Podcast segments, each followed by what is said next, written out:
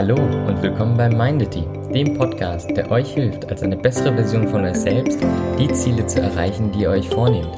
Also viel Spaß und los geht's!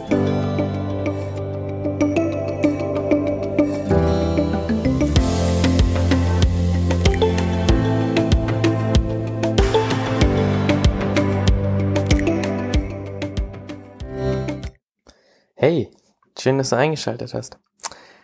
Hast du dich schon mal damit beschäftigt, dass die Dinge, die wir wahrnehmen, nicht unbedingt der Wahrheit entsprechen, dass unsere Wahrnehmung sozusagen beschränkt ist, beschränkt auf ja, unsere aktuelle Einstellung, auf unser aktuelles Empfinden? Ich denke mal, du hattest sicher Momente, wo es dir nicht unbedingt gut ging oder sicher Momente, wo du sehr positiv drauf warst, wo du fast euphorisch warst und je nachdem, wie man entsprechend drauf ist, sieht man ja auch die Dinge anders. Und ich möchte heute darüber mit dir sprechen, weil ich habe das Gefühl, dass wir uns gar nicht so klar gemacht haben, wie viel Einfluss das auf unseren Alltag nehmen kann. Und damit dieses Beispiel halt besser verständlich ist, habe ich mir das überlegt. Ähm, stell dir das an sich mal vor wie bei einer Kamera. Du musst dir vorstellen, so eine Kamera jetzt nicht unbedingt eins wie auf dem Handy, sondern vielleicht so eine, stell dir so eine ältere Kamera vor oder einfach eine richtige Kamera. Wie stellt man sich das vor? Da ist so ein Griff dran, so, so ein Gehäuse und vorne ist so ein Objektiv. Und dieses Objektiv kann man bei so professionellen Kameras zum Beispiel austauschen. Und ich habe das Gefühl, dass unsere Wahrnehmung wie dieses Objektiv ist. Dass je nachdem, welches Objektiv wir vorne drauf haben, wir die Dinge anders sehen. Und wir haben somit ganz unterschiedliche Einstellungen, wie wir die Dinge sehen können. Und ich möchte mal ein paar Einstellungen, die an sich mir aufgefallen sind, mit dir teilen und vielleicht siehst du dich ja da drin wieder. Und vielleicht hilft dir das dann an sich zu erkennen, wann du vielleicht, ja, ich sag mal, das falsche Objektiv für die Situation drauf hast und dadurch, ja, bessere Entscheidungen triffst. Fangen wir mal an. Ich glaube, jeder von uns kennt ähm, ja die die negative Einstellung, die das negative Objektiv. Das ist an sich die Situation, wenn man ja gar keine Lust auf irgendwas hat, wenn man an sich alles negativ sieht. Man könnte das Beste der Welt präsentieren und du würdest vielleicht mit dieser Einstellung trotzdem noch die schlechten Dinge da drin suchen. Und genau das ist an sich dieses negative Objektiv. Diese Momente zu erkennen ist unfassbar wertvoll, weil wenn du es nämlich erkennst, kannst du nämlich auch in dem Moment mit einfachen Schritten das Objektiv wechseln, sozusagen ein anderes drauf machen. Es gibt das Negative, dann gibt es auch das andere Ex Extrem, das ist das überaus Optimistische. Kennst du die Momente, wo du vielleicht ein paar gute Nachrichten bekommen hast, du bist wirklich euphorisch drauf und du glaubst, dass alles klappen kann. Alles wird gut gehen, alles kann klappen und du bist absolut übermütig. Auch das super gefährlich eigentlich, weil du ja jetzt die Dinge nicht zu schlecht bewertest, sondern viel zu hoch. Und damit meine ich wirklich viel zu hoch. Und das ist natürlich genauso ein Problem. Das heißt, wir müssen natürlich gucken, dass wir da jetzt nicht ins Negative schwenken, aber auch nicht ins Positive. Wir haben aber noch ganz andere Objektive auf unserer Kamera der Wahrnehmung sozusagen. Und diese sind vielleicht viel interessanter, weil man sie nicht so einfach feststellen kann. Eins davon ist zum Beispiel, ja, das Bestätigungsobjektiv. Mit dem Bestätigungsobjektiv, das ist immer dann, wenn du in allem, was du siehst, hörst und irgendwie wahrnimmst, die Dinge suchst, die deine Position bestätigen. Dich hat vielleicht irgendwas im Ego verletzt und jetzt musst du irgendwie deine Position stärken und so suchst du mit dem Bestätigungsobjektiv nur die Dinge, die deine Position bekräftigen.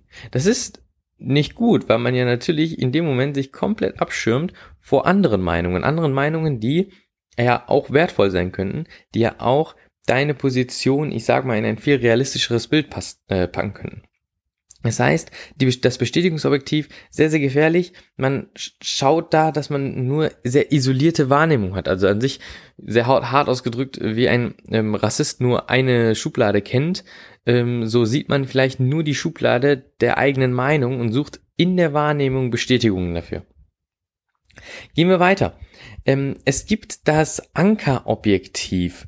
Da musst du auch sehr vorsichtig sein. Meistens ist das in Momenten, wo man äh, mit der Situation nicht vertraut ist. Also es ist eine neue Situation, man ähm, ist mit der Situation nicht vertraut und jetzt wird die Wahrnehmung so eingestellt, dass die allerersten Dinge, die auf einen eintreffen, meistens ein Anker darstellen. Wie meine ich das?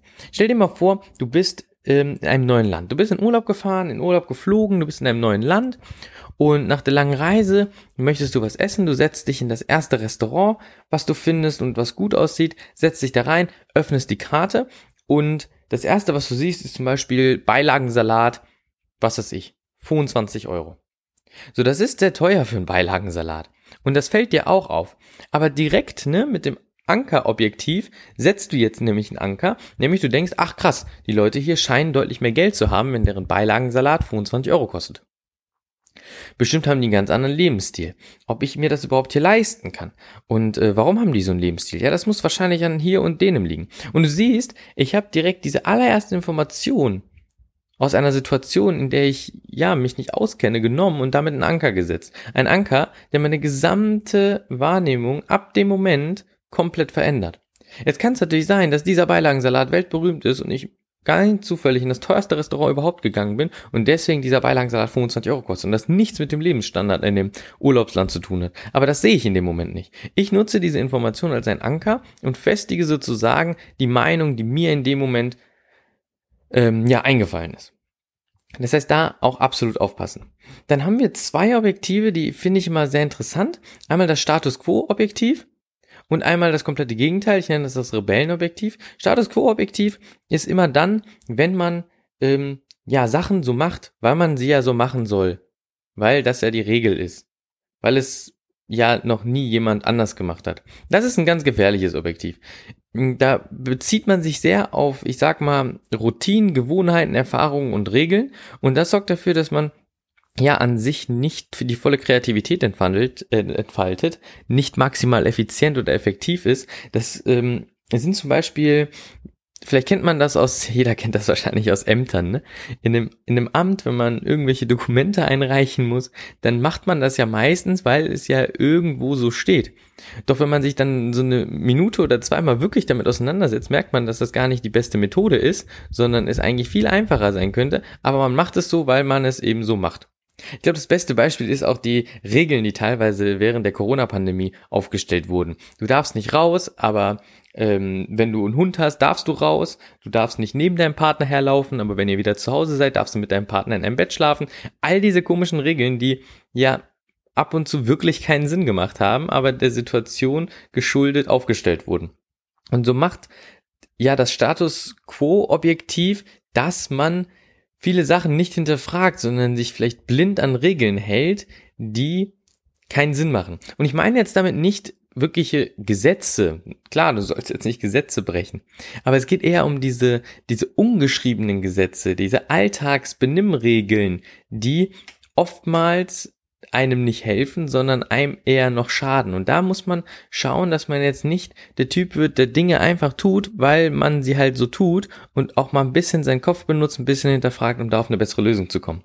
Jetzt gibt's natürlich auch das andere Extrem, Rebellenobjektiv. Das Rebellenobjektiv ist das komplette Gegenteil. Ich tue es extra nicht so, wie man es normalerweise macht. Warum? Ja, weil ich keinen Bock drauf habe, mir was sagen zu lassen. Ich mag diese Regel nicht. Es gibt Leute, ne, break the rule, not the law, äh, brechen die Regeln, wenn sie sehen, okay, ähm, ich möchte es nicht so machen, wie es seit 30 Jahren gemacht wird oder wie alle anderen es machen, weil ich finde, es macht keinen Sinn. Und es ist schön, so eine Denkweise zu haben, so ein bisschen Querdenker zu sein. Aber es gibt Momente, und das haben wir, glaube ich, auch während der Pandemie gemerkt, ähm, Querdenker sein äh, grenzt manchmal auch an, ja, kompletter Dummheit. Das heißt, ja, du darfst ruhig quer denken, aber hinterfrag doch nicht banale Fakten. Und so ist dieses Rebellenobjektiv manchmal sehr gefährlich, weil man absolut dazu neigt, auch die absoluten Fakten, die Sachen, die wirklich sicher sind, zu hinterfragen und sie dann anders zu machen, obwohl man weiß, dass das falsch ist.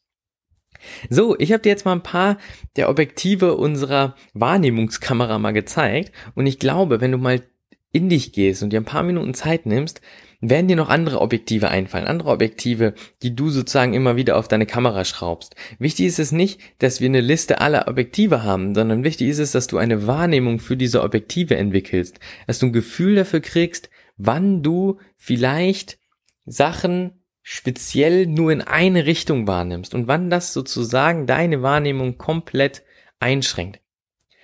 Nimm dir mal einen Moment Zeit und überleg mal wirklich und achte vielleicht auch wirklich im Alltag darauf, wann du dazu neigst, genau so zu handeln, dass du wirklich alles sehr beschränkt und sehr, ähm, ich sage mal, auf das Objektiv spezifisch wahrnimmst.